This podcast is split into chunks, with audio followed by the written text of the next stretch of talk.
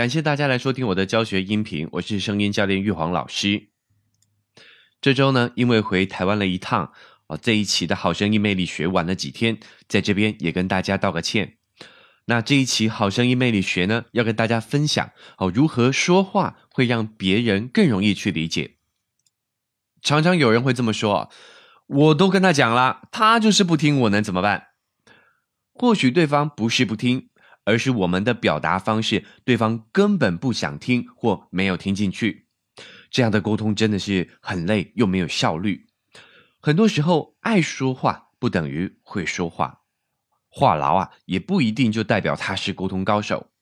其实把话讲出来跟把话说好完全是两回事。除了声音表情要到位之外，有一些说话的技巧也可以帮助你把话说好。今天就跟大家分享三种说话时的小技巧，让对方愿意聆听，并且更容易理解。第一个技巧呢，就是把你的表达数字化。我们的脑袋对于数字有特别的理解能力。美国一项研究甚至发现，婴儿可能在学会说话之前就有能力理解抽象的数字概念，比起。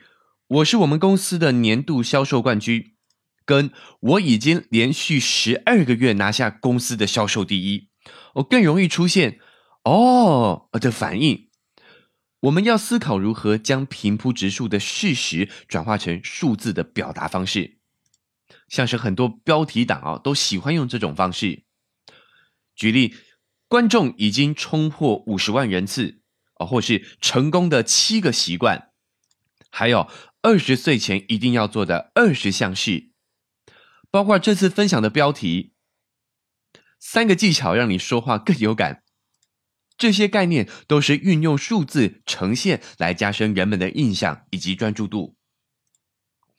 乔布斯就是这一方面的高手，在两千零一年 iPad 的发表会上就做了一次非常厉害的示范。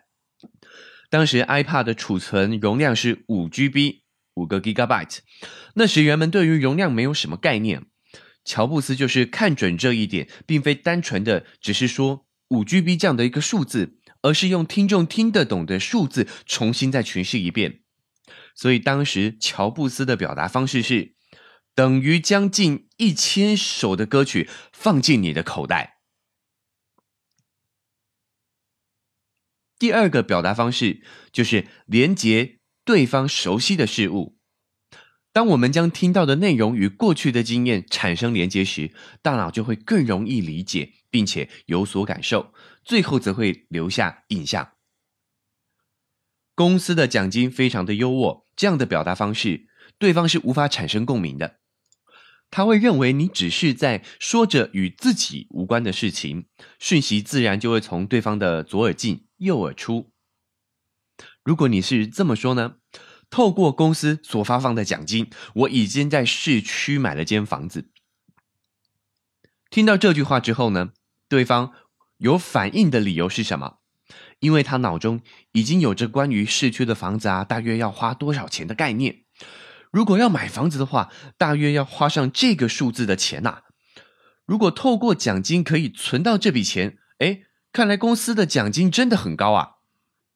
潜意识里，对方的脑中就会这样的思考。擅长说话、令人印象深刻的人，他们的特质是不会只自顾自的说自己想讲的话，反而懂得如何将想要讲述的内容与对方脑海中存在的印象做连结。第三个技巧是感性诉求，更能让人产生共鸣。大脑不会记得一些中性的单字，反而会对充满感性的词汇记忆犹深。我们在听校长演讲或是老师上课的时候，很少有人会竖起耳朵，眼神专注的聆听，也不会出现“呃哦”瞬间理解的反应。这是因为校长老师说的话，大部分都是使用中性教条式内容的缘故。这样的说话内容，我们往往听过就忘。但是一个动人的故事。却会让人印象深刻、难以忘记。在很多选秀歌唱比赛的节目里面，最受观众支持的选手不一定是歌唱的最好的，很多时候反而是一个有着动人故事的选手，就是这个原因。有次啊，电视台招募主播，其中一位参赛者考试成绩在及格边缘，面试的时候也因为紧张而表情僵硬，眼看呐就要与这个机会失之交臂了，他却在最后说了一番话：“我妈妈因为一场意外事故几乎失聪了，必须依赖助听器生活，所以从小我就养成大声把话说清楚的习惯。”至今为止，我都是妈妈的沟通窗口。未来，我希望也能成为全国人民的沟通窗口。理性的叙述方式啊，会让听者也变得理性。所以，像这样强烈的感性宣言，不会让大家去思考他这样的比喻合乎逻辑吗？反而让评审老师呢留下了深刻的印象，而最后顺利的考上理想的职业。所以，如果能够聪明的使用这个方法，在你叙事的结尾加上感性的诉求，或许会是个不错的点子。以上就是今天的分享。当你在简报、面试、相亲、交友时，记得使用数字、连结、感性这三种方式来叙述，一定会成为一位听众绝对会记住你的说话高手。这个公众号呢，会专注分享跟说话相关的好文，每周也会分享一则说话技巧。如果你有收获，非常欢迎大家推广及关注。感谢大家的收听，我们下周见。